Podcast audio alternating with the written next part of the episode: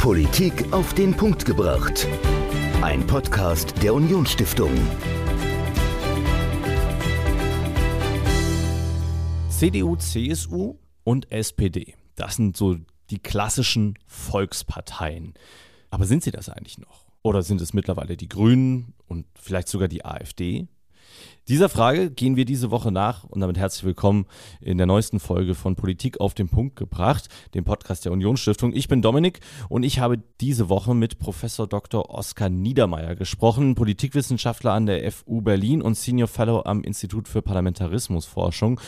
Und mit ihm habe ich darüber gesprochen, was denn eigentlich genau eine Volkspartei ist, was sie ausmacht, ob es sie noch gibt und wie die kleinen Parteien, also angefangen bei der FDP, bei den Grünen, bei der AfD, aber auch die ganz kleinen, sowas wie Volt oder ÖDP, welche Rolle die in unserem Parteiensystem spielen und wie sie vielleicht auch den Parlamentarismus verändern und wie das Ganze in Zukunft aussieht. Das ganze Interview, das hört ihr jetzt. Viel Spaß.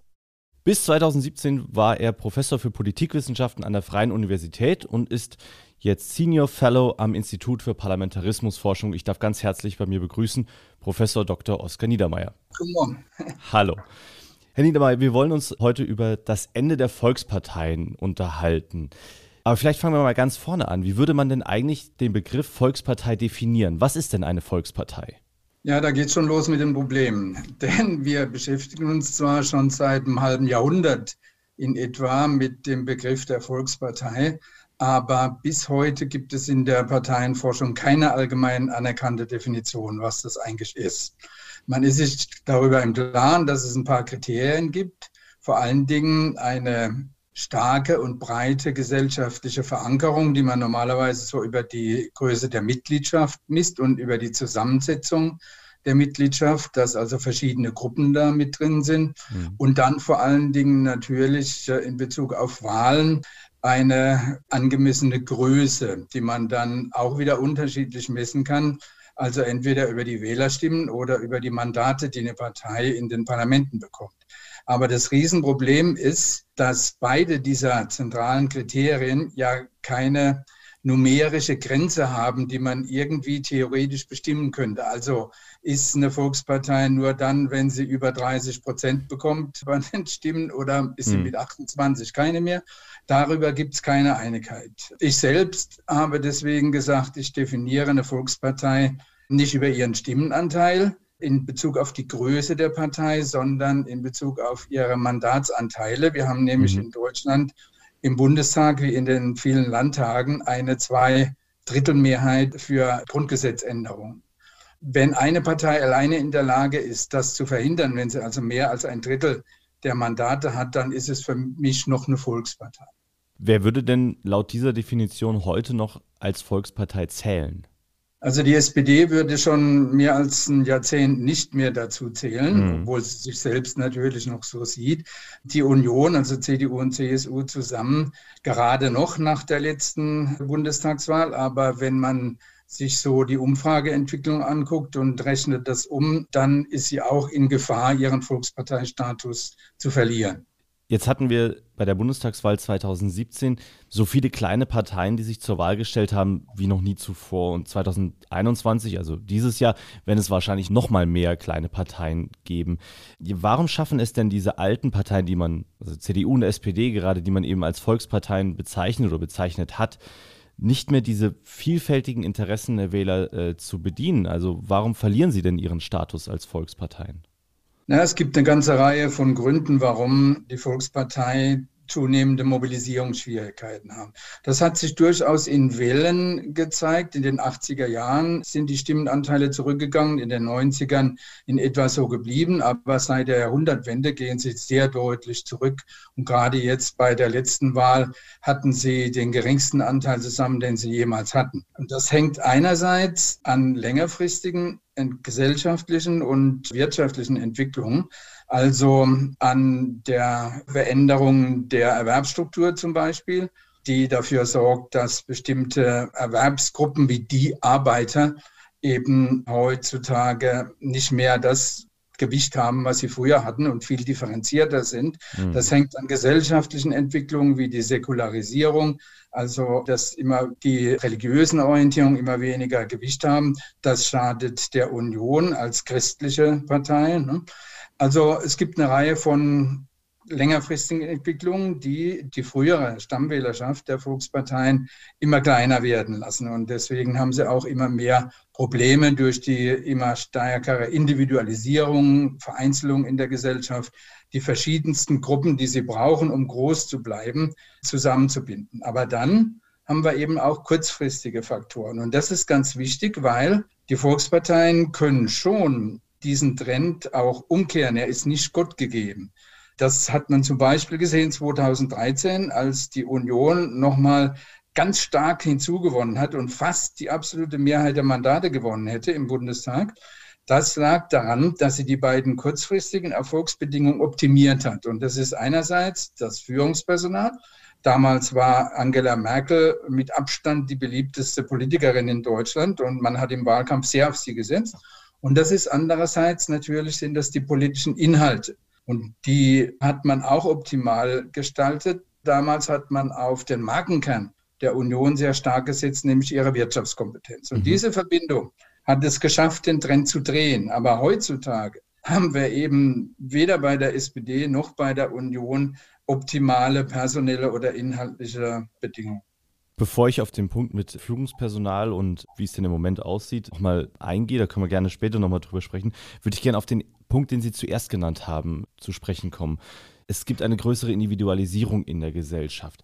Heißt das denn, also wenn jeder nur noch auf sich schaut, heißt das denn eigentlich im Umkehrschluss, dass die Gesellschaft selbst vielleicht auch undemokratischer geworden ist, weil sie eben ja nicht mehr guckt, okay, was ist für mich gut, aber auch für andere und ich fühle mich dort zu Hause, wo nicht nur meine Themen behandelt werden, sondern auch andere Themen, sondern ich will wirklich nur mein eigenes Thema und meine persönliche Situation behandelt haben und deswegen gehe ich zu einer kleinen Partei, die auch nur genau das macht. Also sind wir als Gesellschaft undemokratischer und ist diese größer oder vielfältiger werdende Parteienlandschaft ein Indiz dafür?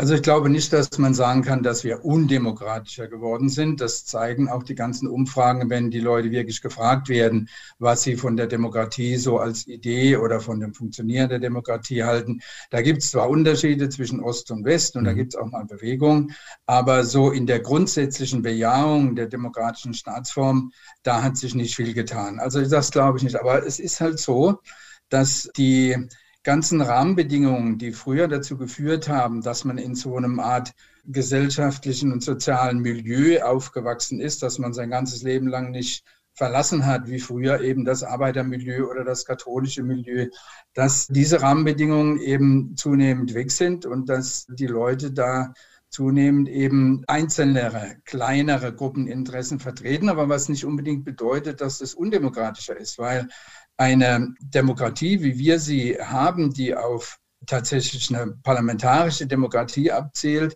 die setzt ja durchaus voraus, dass verschiedene Interessen da sind, mhm. die man dann aber zu einem Gesamtinteresse, also dem Gemeinwohl, wie man immer so schön sagt, bündeln kann. Jetzt haben wir aber das Problem, dadurch, dass die Volksparteien immer schwächer werden oder schwächer geworden sind, fehlt diese Funktion der Volksparteien, das innerhalb einer Partei schon zu bündeln, diese mhm. Interessen schon zu, wie man sagt, akkumulieren, dass man sie gegeneinander abwägt, dass man spezifische Interessen eher nach vorne, eher nach weniger vorne stellt und dass man darüber dann eine Einigkeit erzielt in der Partei und das als politisches Angebot an die Gesamtbevölkerung formuliert.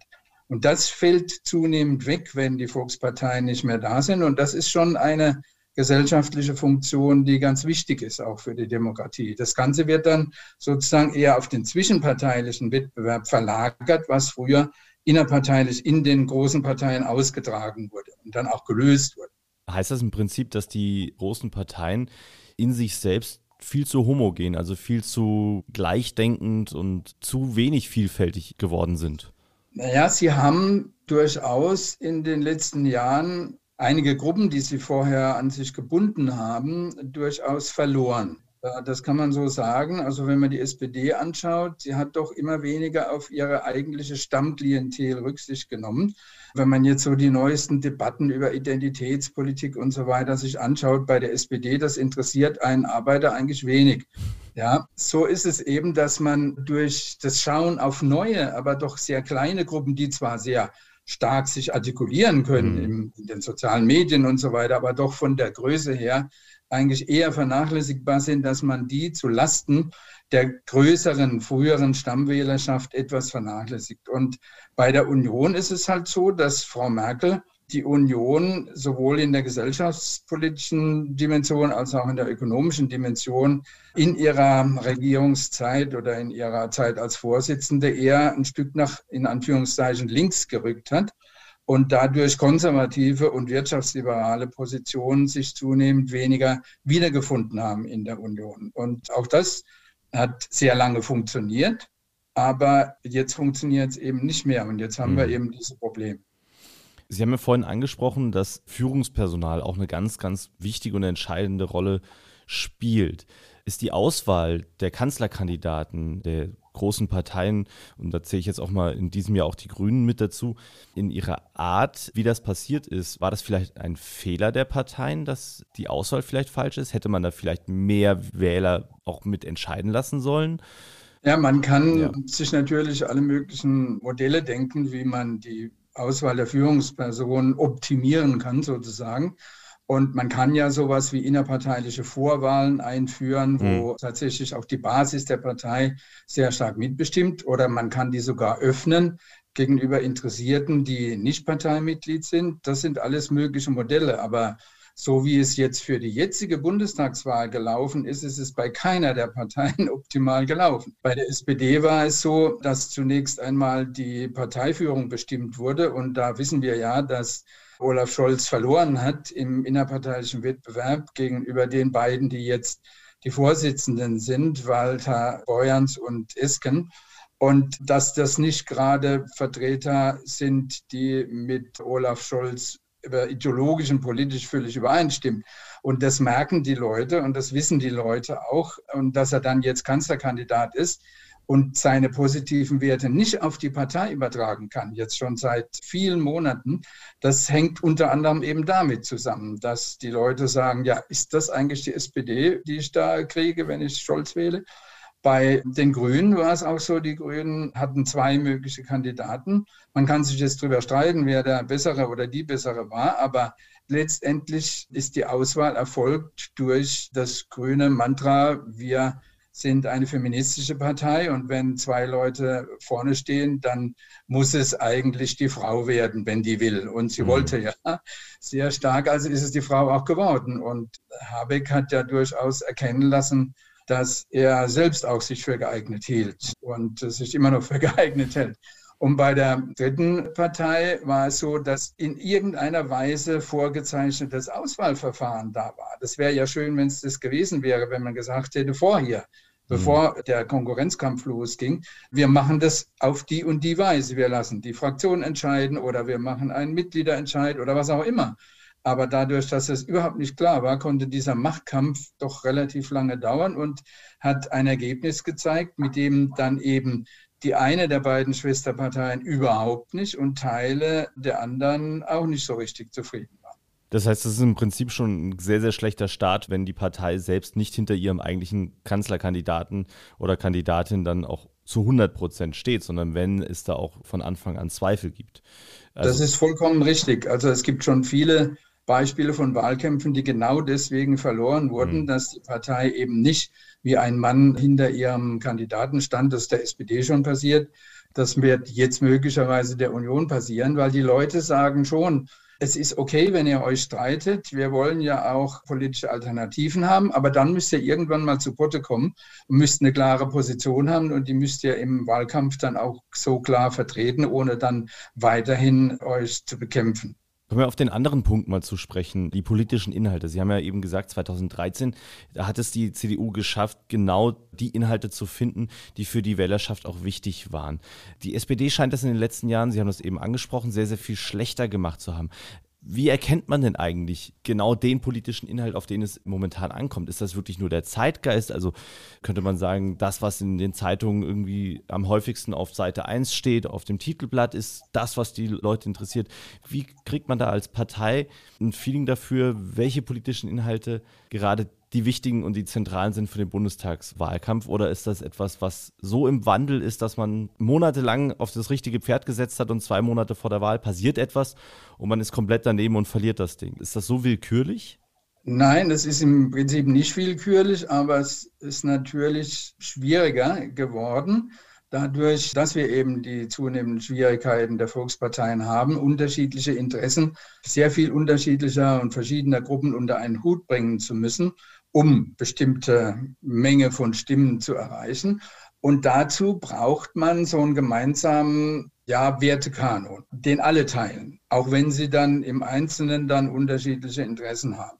Und dieser Wertekanon, der spiegelt sich schon wieder in dem, was auch historisch bedingt die Parteien als ihren sogenannten Markenkern ansehen. Das heißt, bei der SPD ist der Markenkern traditionell, die Partei ist die Partei der sozialen Gerechtigkeit. Und bei der Union ist der traditionelle Magenkern die Wirtschaftskompetenz. Seit den 50ern, wenn die Union dran ist, geht es uns gut und das ist im kollektiven Gedächtnis verankert und deswegen muss man natürlich schon grundsätzlich die Position am Markenkern orientieren. Und den muss man dann aber umsetzen in konkrete Themenangebote, die man den Leuten macht. Und wenn man eben als SPD nicht über den Markenkern redet, sondern über Identitätspolitik, dann fühlen sich die Leute nicht angesprochen. Hm. Und bei der Union ist es halt auch so, dass ihr Markenkern immer, also sozusagen erodiert. Die Leute sehen die Union immer weniger als die Wirtschaftskompetenzpartei an. Und das ist jetzt natürlich durch die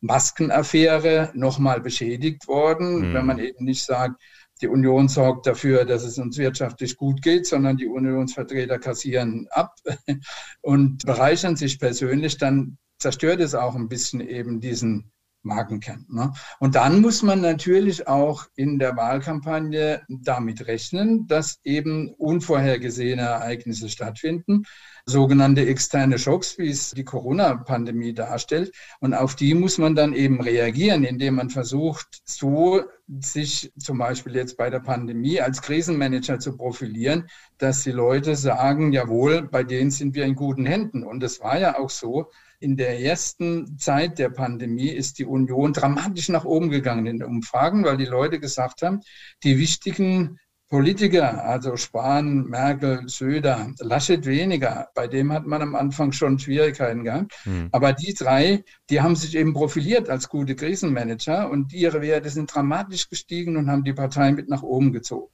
Aber dann kam so ab Januar die Erwartungsenttäuschung, vor allen Dingen die Impffrage, dass zu wenig Impfstoff da ist, dass es alles versemmelt wurde, wie die Leute sagen. Und das hat sich dann eben auch wieder niedergeschlagen ne, in zurückgehenden Werten. Und dann kam die Nominierung von Laschet, das hat nochmal die Partei nach unten gezogen und er hat bisher auch wieder einige Fehler gemacht. Mhm. Auch Baerbock am Anfang ein riesen Medienhype, der die Partei nach oben gezogen hat und dann aber wieder runter. Das sind Dinge, die im Wahlkampf dann eben passieren, eigene Fehler oder Sachen, die von außen kommen, auf die man halt reagieren muss. Und wenn man darauf falsch reagiert, dann bekommt man sofort die Quittung dieses Reagieren auf das, was die anderen machen. Da spielen ja natürlich dann auch die kleinen Parteien jetzt wieder eine große Rolle tatsächlich. Also ich erinnere mich noch an einen Wahlkampf, als die Piratenpartei plötzlich einen großen Aufschwung erlebt hatte und das Thema der Digitalisierung mit eingebracht hat. Wie gefährlich oder wie sinnvoll ist es denn, die Themen der kleinen Parteien aufzugreifen von Seiten der großen Parteien? Ist das eher gut, dass man sagt, da ist jetzt eine kleine Partei, da gehen viele Leute hin, die sprechen offensichtlich ein Thema an, das eine gewisse Wählerschaft interessiert und bewegt. Wir sollten uns diesem Thema auch annehmen oder ist das eher gefährlich und kann nach hinten losgehen, weil man sagt, naja, was wollt ihr denn jetzt mit dem Thema? Ihr habt überhaupt gar keine Kompetenz, dieses Thema anzugehen. Ja, da muss ich auch wieder sagen, beides ist richtig. Denn es kommt natürlich sehr auf den Typ der Kleinpartei an. Wir mhm. haben ja nicht die Kleinparteien, wir haben eine ganze Reihe sehr, sehr unterschiedlicher Parteien. Aber das, was Sie ansprechen, lohnt es sich für die anderen darauf einzusteigen. Das ist vor allen Dingen dann wichtig, wenn wir Kleinparteien haben, die sozusagen als Seismograph gesellschaftlicher Entwicklungen dienen, die, die anzeigen, da ist was, da braut sich etwas zusammen in der Gesellschaft, da gibt es ein neues Thema, was den mhm. Leuten immer wichtiger wird. Und vor allen Dingen, wenn es dann so weit kommt, dass es eine tatsächliche neue gesellschaftliche Konfliktlinie wird, wie zum Beispiel jetzt in den 70er Jahren Ökonomie versus Ökologie. Da haben die etablierten Parteien viel zu spät darauf reagiert. In anderen Ländern haben sie das. Da sind die Grünen nicht groß geworden. Bei uns weil die anderen zu spät reagiert haben, hat sich diese neu entstehende Konfliktlinie parteipolitisch organisiert. Und aus der Kleinpartei oder Kleinstpartei Grün ist relativ schnell dann eine, naja, mittelgroße Partei geworden. Mhm. Deswegen muss man natürlich so ein Sensorium haben als größere Partei. Was ist denn tatsächlich an den Themen, die von solchen Kleinstparteien vertreten werden, wirklich gesellschaftlich relevant und was könnte uns, wenn wir nicht darauf reagieren, schaden. Aber es gibt natürlich eine Reihe von Kleinstparteien, die ideologische oder weltanschauliche Nischen vertreten, wie jetzt die menschliche Welt, ganz bestimmte Weltanschauungen. Und die Wahl dieser Partei dient dann dazu, sozusagen der Welt zu zeigen, dass man mit dieser Weltanschauung übereinstimmt. Aber die Leute wissen natürlich, sie werden nie über die 5-Prozent-Hürde kommen, weil der Kreis derjenigen, den sie damit ansprechen, zu klein ist. Und deswegen muss man dann natürlich als große Partei auf so etwas nicht reagieren. Jetzt hat sich unsere Parteienlandschaft in den letzten Jahrzehnten ja wahnsinnig geändert und ich habe es ja am Anfang gesagt, es sind immer mehr kleine Parteien, die sich auch zur Wahl stellen. Wie sehr verändern denn diese kleinen Parteien denn auch unser Parteiensystem? Also ist das so ein, so ein Schneeballeffekt? Es gibt immer mehr und das führt dazu, dass auch immer weitere neue Parteien gegründet werden. Wir haben es ja eben angesprochen, es gibt ja auch den Einfluss, den kleine Parteien dann auch auf die größeren auswirken können, indem sie deren Programm indirekt mit beeinflussen. Also welche Rolle haben denn kleine Parteien in unserem Parteisystem und wie hat sich das verändert? Also da muss man, denke ich, drei Gruppen unterscheiden. Das eine sind jetzt die, also neben den Großparteien, wo es eigentlich nur noch eine gibt, dann haben wir die kleineren Parteien. Das sind die Parteien, die, wenn man jetzt nur die Bundesebene nimmt, im Bundestag vertreten sind. Und da ist es natürlich schon sehr wichtig, wie die abschneiden und wie die sich positionieren. Und dann haben wir die Kleinparteien.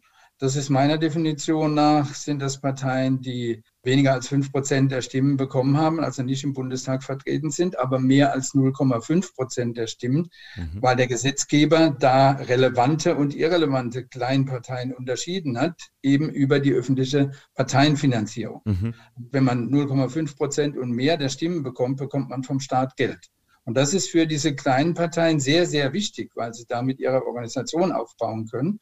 Und sie brauchen ja Finanzen, um stärker zu werden. Und dann haben wir die Kleinstparteien, die auch noch darunter sind, also weniger als 0,5 Prozent, die nie eine Chance haben, politisch wirklich relevant zu werden. Wenn man die Einteilung macht, dann muss man sagen, das Parteiensystem hat sich gewandelt dadurch, dass die Großparteien kleiner geworden sind und die kleineren Parteien stärker geworden sind in dem neue hinzugekommen sind und tatsächlich parlamentarisch repräsentiert wurden. Aber das waren relativ wenige, das darf man auch mhm. nicht vergessen. Wir haben in den 60ern und 70ern nur drei Parteien im Parlament gehabt, also wenn man die CDU und CSU mal als Einheit nimmt, die und SPD und FDP, dann kamen in den 70ern die Grünen dazu. In den 90ern kam die PDS, heute Linkspartei, dazu und in den letzten Jahren kam die AfD dazu.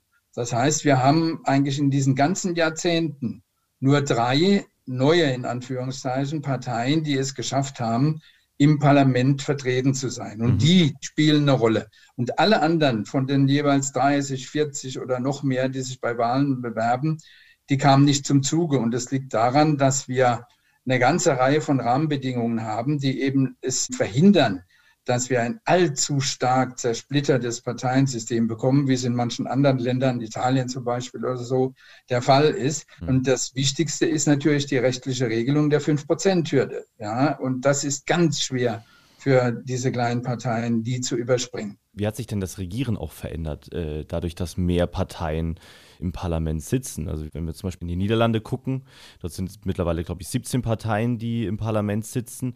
Das macht natürlich die Bildung von Koalitionen sehr viel schwieriger. Dort sind das teilweise vier oder fünf Parteien, die dann eine Koalition bilden. Bei uns sind es von drei jetzt sechs geworden. Wie verändert das auch das Regieren? War Regieren früher einfacher und ist es heute schwieriger, weil man sich mit mehr Parteien zusammenschließen muss? Oder ist das tatsächlich sogar demokratischer?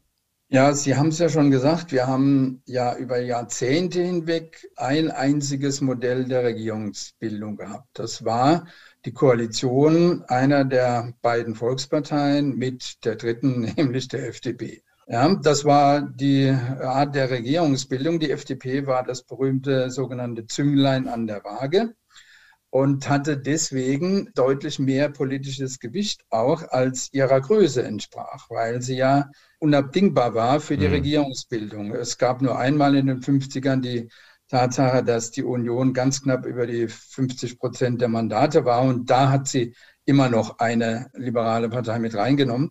Aber seither war es eben das, das traditionelle Form der Regierungsbildung. Mit den Grünen hat sich das geändert und wir kamen dann in eine Situation, wo wir eine Art Lagerbildung hatten, also das bürgerliche Lager, Union, FDP und das ja linke Lager oder Mitte-Links-Lager, SPD und Grüne. Und jetzt kommen wir in die Lage, dass Zweierkoalitionen immer unwahrscheinlicher werden, weil eben sechs Parteien im Parlament vertreten sind und die Großen viel kleiner geworden sind. Und bei Dreierkoalitionen ist es ja auch zusätzlich noch so, dass die jetzt lagerübergreifend sind. Das heißt, wir haben ja jetzt schon das Problem, dass wir möglicherweise eben jetzt nicht grün-rot-rot bekommen. Das wäre noch eine Lagerkoalition sondern die Deutschlandkoalition, weil es gar nicht anderes möglich ist, rechnerisch, oder eine Ampel mit Grünen, SPD und FDP. Also mhm von Parteien, die doch in ihrer inhaltlichen Ausrichtung sehr unterschiedlich sind und das auch ja vorher deutlich gemacht haben. Wenn ich mir also als Beispiel anhöre, dass Herr Lindner sagt, mit uns wird es keine Steuererhöhungen geben und die SPD und auch die Grünen auf Steuererhöhungen sehr stark drängen, dann kann ich mir gut vorstellen, wie schwierig die Koalitionsverhandlungen werden. Und es geht ja nicht nur um die Regierungsbildung, ja dann auch um die Stabilität der Regierung ob es nicht dann, wenn es Dreierkoalitionen sind, die Stabilität auch darunter leidet, weil sich die Parteien gegenseitig versuchen zu erpressen oder wenn es gar nicht mehr geht, dann wieder aussteigen. All dies ist, das darf ich noch sagen, ja. aber natürlich jetzt nicht Ausweis von einer eher einer undemokratischen Entwicklung des Parteiensystems, sondern hm. wir haben eben ein stärker fragmentiertes Parteiensystem ein stärker zersplittertes System, auch im Bundestag, und die Parteien müssen lernen, damit umzugehen. Aber macht es das nicht eigentlich für den Wähler sogar leichter, wenn es mehr Parteien gibt, die sich dann vielleicht auf bestimmte Kernthemen konzentrieren, dass ich dann sagen kann, okay, die Partei, die ist sehr wahrscheinlich, dass die über die 5% kommt und relativ stark wird. Und die hat dieses eine Thema, das mich besonders interessiert. Und deswegen wähle ich die in der Hoffnung, dass die in die Regierung reinkommen und dieses Thema durchsetzen und dann vielleicht an anderen Punkten bei anderen Themen Kompromisse machen. Also, dass ich sehr themenspezifisch wählen kann. Macht es das für den Wähler nicht sogar einfacher, wenn es mehr Parteien gibt? Ja, das ist einerseits richtig, wenn ich, sagen wir mal, ein ganz zentrales Thema habe, nachdem ich meine Wahlentscheidung ausrichte. Mhm. Also zum Beispiel hatten wir jahrelang, jetzt ist es ein bisschen zurückgegangen, aber viele Jahre lang war für die AfD-Wähler nur ein einziges Thema wichtig und das war die Flüchtlingsfrage. Also die ja. Politik, die Flüchtlingspolitik. Heute ist es auch noch so, aber es wird natürlich auch durch Corona und anderes jetzt überlagert. Aber wenn ich so ein, ein Protestwähler bin, der sagt, ich habe jetzt ein einziges Thema mhm. und da gefällt mir nicht, was die früheren Parteien oder meine eigene frühere Partei mitmacht. Und jetzt wähle ich aus Protest eine andere, die dieses Thema in den Mittelpunkt stellt dann ist es schon richtig. Dann weiß ich aber dann aber eben auch, wenn ich die Partei wähle und die kommt in den Bundestag, dann wird sie mit den anderen keine Koalition eingehen können, weil die anderen alle vollkommen dagegen sind. Oder es wird ja. ganz schwierig werden.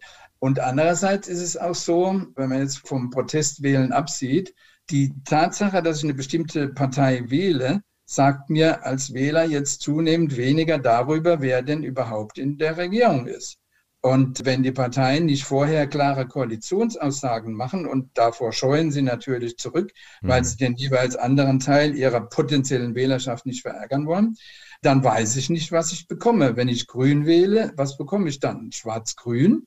Oder bekomme ich eine Linkskoalition grün-rot-rot? Das sind doch Dinge, die sich sehr, sehr unterscheiden dann in der politischen Ausrichtung. Ja. Und da bin ich als strategischer Wähler jetzt vor ein Dilemma gestellt. Absolut.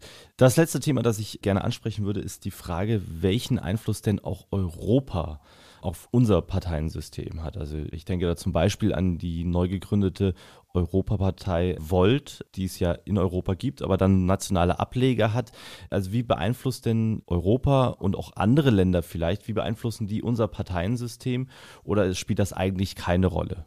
Also die europäische Ebene hat schon einen gewissen Einfluss, aber das vor allen Dingen natürlich bei den Europawahlen mhm. wo es daran dann tatsächlich darum geht.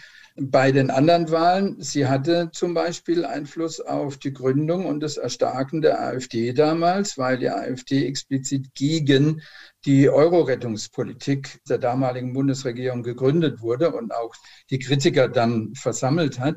Mhm. Aber normalerweise spielen europäische Themen bei Bundestagswahlen jetzt nicht so eine wesentliche Rolle. Wenn man sich so die, die Entwicklung der Problemrelevanz der Deutschen in den letzten Monaten anguckt, dann hat Europa, ist da überhaupt nicht vorhanden.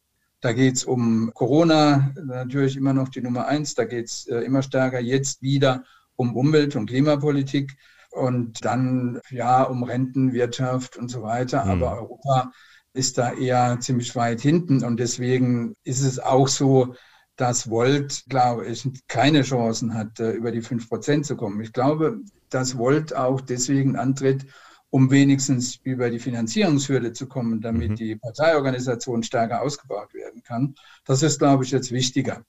Letzte Frage, Herr Professor Niedermeyer. Wenn Sie jetzt auf die Bundestagswahl 2021 gucken und darüber hinaus, was glauben Sie, wird es nur weiterhin Volksparteien oder eine Volkspartei zumindest geben in Deutschland oder wird sich das weiter nivellieren, dass wir viele kleinere Parteien haben, die sich gegenseitig die Wähler abgraben, beziehungsweise dann spezifische Themen setzen? Oder wird es sogar noch mehr kleinere Parteien geben?